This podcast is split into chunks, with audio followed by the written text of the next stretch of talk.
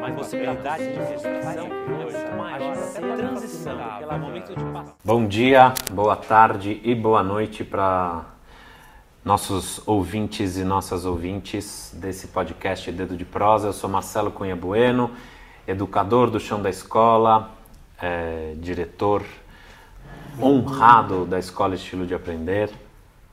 É uma escola que, que é um sonho para mim, para muitos e muitas educadores e educadoras e para as famílias também. Um sonho porque é uma escola que se realiza é, todos os dias. A gente tem aqui esse encontro do podcast que vocês podem acompanhar é, nas plataformas que acolhem os podcasts, mas também vocês podem acompanhar outros temas no Facebook, no site e pelo Instagram. Instagram. YouTube. Co YouTube. Compartilhem, curtam e, e, deixem seus comentários, por favor. A gente precisa disso é, para seguir adiante. Tá bem? É, muito bem. Hoje o tema é, é cheio de espinhos e bem complexo, mas um tema muito gostoso da gente conversar. É, porque é um tema que vai de encontro, eu acho que primeiro é uma relação de famílias com o tempo e com o trabalho, é, um pensamento é, de como vivemos ou como temos vivido a nossa vida, vai de encontro à formação ética das pessoas, vai de encontro à relação, à qualidade da relação que a gente pretende estabelecer com as nossas crianças. E o tema seria, ou o tema é, chantagem. Educação é chantagem?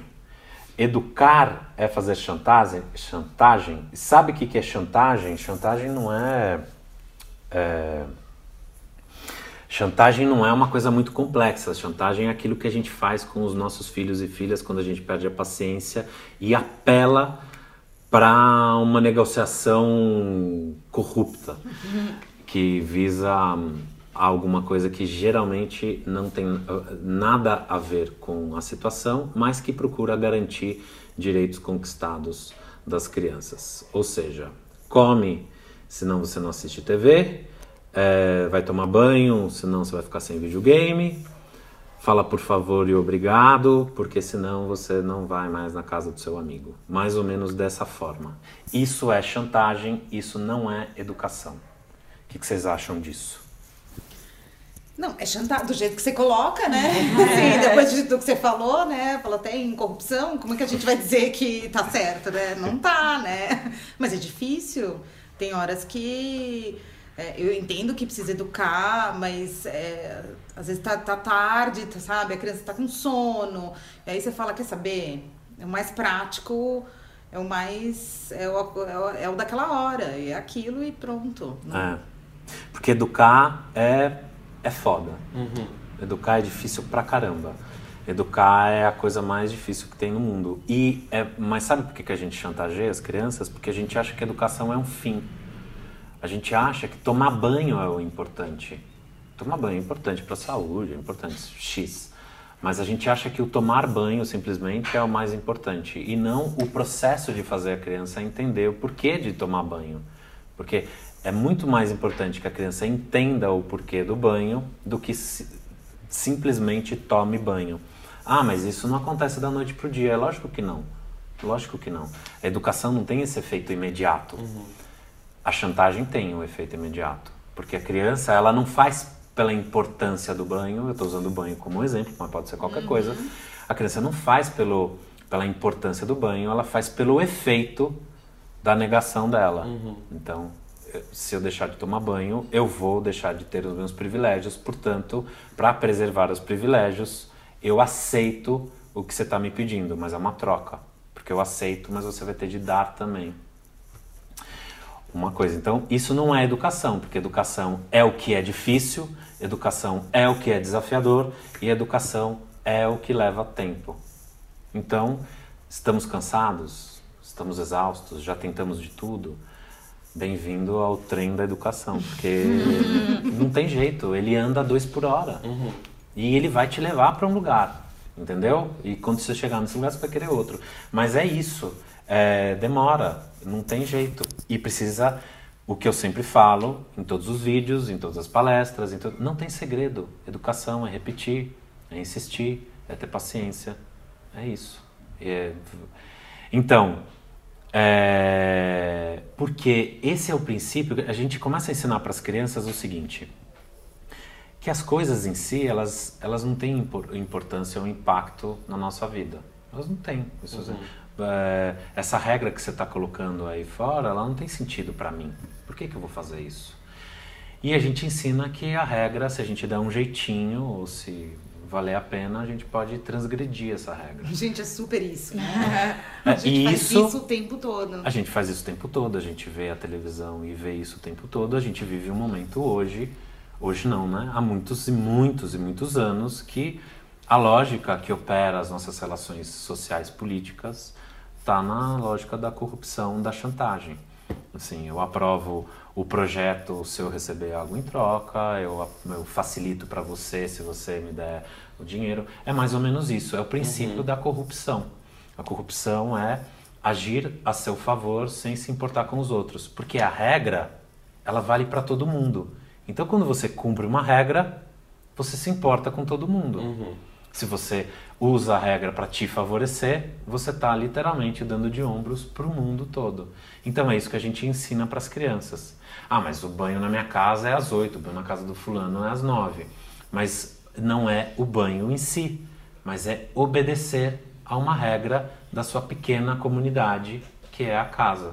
Então, todas as casas. É que eu estou usando o exemplo do banho, fica parecendo que é o banho o grande problema. Não é. Não, claro Porque tem o ir para a escola, o uhum. colocar o uniforme, o estudar para a prova, almoçar, o comer. almoçar, o comer, o falar de forma adequada. Cada família vai colocando uma regra. E, e, e essas. Então, esse combinado que está fora da criança, que está para além do desejo da criança, faz com que ela entenda quais, qual, qual é o, a, a, a lógica que opera na comunidade, que é fora dela. E rola uma, uma espécie de autossabotagem, assim, no momento do próprio pai, no momento que ele, é, não vou dizer ceder, porque a gente sabe que tem casos extremos e que as pessoas chegam num limite, mas é, porque ele acaba sabotando o próprio projeto educacional, né? Se ele tiver um plano ali de Tipo, ele, ele põe, impõe a regra, ele fala, olha, a regra existe, precisa ser cumprida, mas aí depois ele mostra um jeito que não precisa ser cumprida, dá, é. pra, dá pra contornar. É. Tipo, ele se auto, acaba se auto-sabotando, se, né? Se, se, ele, se ele não tiver consciência do que ele tá fazendo... Veja, eu com o Henrique, então eu vou dizer assim, é lógico que tem vezes que eu... Cara, você não quer tomar banho, então não toma, não me enche o saco, eu quero dormir, uhum. entendeu? É, mas eu, eu tô dizendo, assim, você sabe que você tá errado, cara você sabe que você está errado, mas hoje eu não tô afim de brigar com você, não tô afim. Eu não tô trocando nada. Uhum. Eu tô dizendo, ó, e eu aqui, e, e quando eu digo isso, eu falo, você sabe que você está errado, você sabe que eu, você está me fazendo perder a paciência, você sabe que eu tô bravo, você sabe que é importante, eu passo o sermão. Uhum. É, é, e eu até posso negociar com ele isso. Negociar assim, toma ou não toma entendeu? Uhum. Não nada em troca. Uhum. É, na verdade, o que se rompe é um laço de confiança, um laço. Né? Então, isso não é sabotar o seu plano.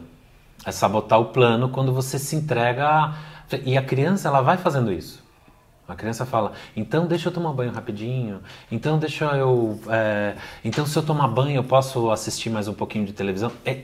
a criança, às vezes, traz a proposta. Uhum. Nessa hora, você também precisa chamar atenção. Porque se você aceita a proposta, você é só o, você abriu as pernas. Como diz o meu sogro, você matriculou. E, é. e essa matrícula não tem jeito. Você não, você é, é, é não pode falhar nunca, parece, né? É. Puta, pior que é. E é isso que é o pesado, É acho. pesado. Mas vê.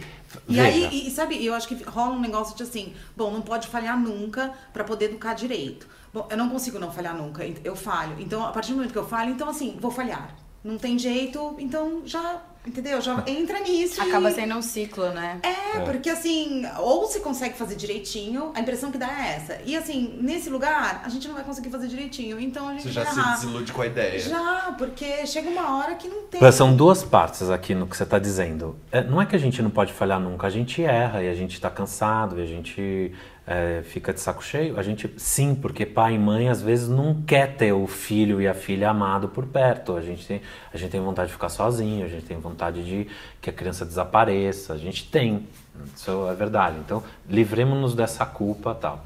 A segunda, a, a, ainda continuando nesse, nesse, nesse item, é, errar faz parte do, da, das dinâmicas relacionais. Então, é, e falhar faz parte das dinâmicas relacionais. A gente, o, que, o que a gente precisa mostrar para as crianças é que é, existe um lado sensível dentro da imposição da regra, dentro da educação. Então, assim, cara, eu tô muito cansado de conversar com você todos os dias. Eu tô muito cansado de ter, de todos os dias brigar com você porque você não guarda seus brinquedos, porque você... eu tô muito cansado. A gente precisa chegar num lugar, assim. É, hoje, assim, eu não, não vou conseguir brigar com você mais. E bom, isso é falhar? Porque esse dia você não brigou para a criança arrumar um, brinquedo, arrumar um brinquedo? Não. Isso é mostrar para a criança que você está, é, é, por conta tua, do teu lado humano, para além do, do, do super-herói que é ser um cuidador de crianças, uma cuidadora de crianças, pai, mãe, tio, tio, seja lá quem for, é, é, você imprime esse lado humano e não esse lado herói que está toda hora acertando, acertando. É, é, a, a ideia do, do, Já que falei uma vez, vou falhar sempre. É, uma vez eu, eu. Uma vez não, né? Conversando, por exemplo. Eu não sei se vocês já andaram no metrô de São Paulo. Já. O metrô de São Paulo é, é super limpo, super é, arrumado e tal. A ideia da gestão do metrô, desde que o metrô foi chegou em São Paulo, é toda vez que uh, algum ato de vandalismo acontecesse dentro do metrô, seja alguma coisa danificada, não só pelo tempo tal, uh, fosse trocada imediatamente, porque a ideia dessa gestão é de que toda vez que acontecesse que a pessoa, vamos dizer assim, a pessoa, o, o a, ela se inspira na, na falta de cuidado para continuar, para não cuidar. Uhum. Então, teoricamente, a pessoa se constrange em fazer em, em rabiscar, alguma, rabiscar coisa. alguma coisa, jogar lixo no chão, jogar lixo no chão porque tá bem limpinho. Tá bem limpinho. E estar bem limpinho significa assim, é, estamos cuidando para o coletivo. Então você pensa, puta, não posso jogar isso no chão porque eu tô de certa forma. Então existe uma educação assim. Então não é porque você falha uma vez que as coisas vão sempre é, ser, é, é você vai falhar sempre. Então quando você falha uma vez, uma, eh, falha não, vamos usar essa palavra, mas quando você cede uma vez, ó, a, chantagem. A, a, chantagem que às vezes é da criança, é quando você cede uma vez, é, não se culpe, mas da próxima vez refaça. Não é porque você fez uma vez que você vai fazer sempre. Usa a lógica do metrô, assim, reponha, faça algo novo, entendeu? É, reforme a relação. É, é difícil, é difícil, mas é isso. Putz, a tarefa mais difícil do mundo é educar alguém. É a tarefa mais difícil do mundo. E a gente acerta de vez em quando é, e erra quase sempre. Mas esse errar está mais aos olhos dos outros e das outras pessoas do que ao nosso. Eu não gosto de dizer para as pessoas o que elas devem fazer com os filhos e filhas, porque isso não é um ato de educar. A gente precisa entender e olhar e mostrar de forma não é neutra, mas de forma mais reflexiva e mais crítica é, o que está no nosso entorno. Então, chantagem é o princípio da corrupção. É, educar é difícil. Insistir é preciso. E conversar e falar a respeito do nosso lado que é mais humano, ou seja, não estamos afins, estamos cansados, estamos saco cheio, não queremos, tarará, é importante para a criança se orientar e dizer que e entender que a regra não é uma coisa fora dela ou fora do pai e da mãe, que simplesmente o pai e a mãe, ou seja lá quem for, é, a obriga a fazer, mas é algo que está dentro de nós. Quando a gente humaniza a regra, é, portanto, mostra que isso é importante, é, é, a gente mostra que as regras são princípios éticos de convivência. E aí? É. Silêncio. Silêncio? Agora é tem, tem, família que tá, tem família que deve estar tá falando, então vem educar aqui em casa. Eu escuto isso. É, é difícil. Putz, eu já educo na minha casa e é tão difícil quanto a casa dos outros. Não é porque é o educador, o educador é pai, mãe, coitada da criança que é filho de professor ou de professora, porque a gente vive numa esquizofrenia danada. É muito, é muita sacanagem, porque, mas assim, é porque a gente perde um pouco da naturalidade, mas assim, ao mesmo tempo, eu acho que eu tenho uma reflexão, lógico, que é uma reflexão que me permite me livrar da culpa. E é isso. Porque a gente faz chantagem porque a gente se culpa por colocar uma regra que está para além da nossa Que não nosso desejo. nenhum, né, Não. Não tem problema nenhum. Não tem problema nenhum obrigar a criança a arrumar o brinquedo. Não, pelo contrário, né? Você não vai bater nela, não é isso que eu estou dizendo. Mas você vai. Deixar não claro sa- que aquilo é necessário. Cara, você não vai sair daqui É. enquanto você não arrumar seu brinquedo. Não vai. Você vai arrumar o seu brinquedo. Entendeu? Até porque isso acaba ensinando a- o não jogar lixo no metrô. Por exemplo. Sabe? Você, Por chega, você exemplo. consegue traçar esse paralelo. Por exemplo, criança. é lógico, a criança não vai cuidar do, do coletivo se ela não cuidar da própria casa, né? Ela não vai cuidar. Eu tinha um, eu, eu acho que eu já até contei essa história no podcast, que a gente vai ficando velho, a gente vai esquecendo, mas não me, é, é, a repetição é importante. Eu tinha um, um, um aluno que é, falava palavrão, tinha seis anos de idade, mas ele falava já faz bastante tempo, ele deve estar hoje já com quase 30. Ele falava palavrão, falava palavrão, mas muito palavrão. E era muito engraçado onde ele colocava os palavrões, assim, sabe? Nas frases e contextos e tal. Eu falava, cara, o cara é muito, né? Então, é, um dia, me reunindo com a família desse, desse menino, é, o pai, é, num determinado momento, num determinado momento não, desde a hora que ele chegou, assim, o cara falava muito, muito palavrão, mas muito. E exatamente tinha um palavrão específico lá, que a nossa moralidade aqui não vai permitir, palavrão específico que o pai usava, que era o mesmo palavrão que o menino usava. E Aí você entendeu tudo. ah, eu entendi tudo. É lógico. Pra mim, não- o problema não é falar palavrão ou não falar palavrão. Não tô sendo. Porque eu falo bastante palavrão. É, em contextos é, específicos, mas eu gosto bastante de. Sei lá, eu falo. Tem coisa que não substitui, né? Tem coisa que não substitui, é, tem coisa que não substitui. Nossa, coisa é bom pra caramba. Não, é foda. É, a gente tem, tem coisa que é assim. Agora, é, vem de casa isso. Então não adianta em casa a gente ter um tipo de comportamento e querer que a criança faça diferente no meio social. Certo? Perfeito? Perfeito. Então tá muito bem. Se vocês não assistirem o podcast, é, o próximo podcast, eu também não faço mais nenhum texto. Tá Ah, bom? chantagista. Mas você Tchau, tchau, gente. Transição, transição, pelo momento de passar.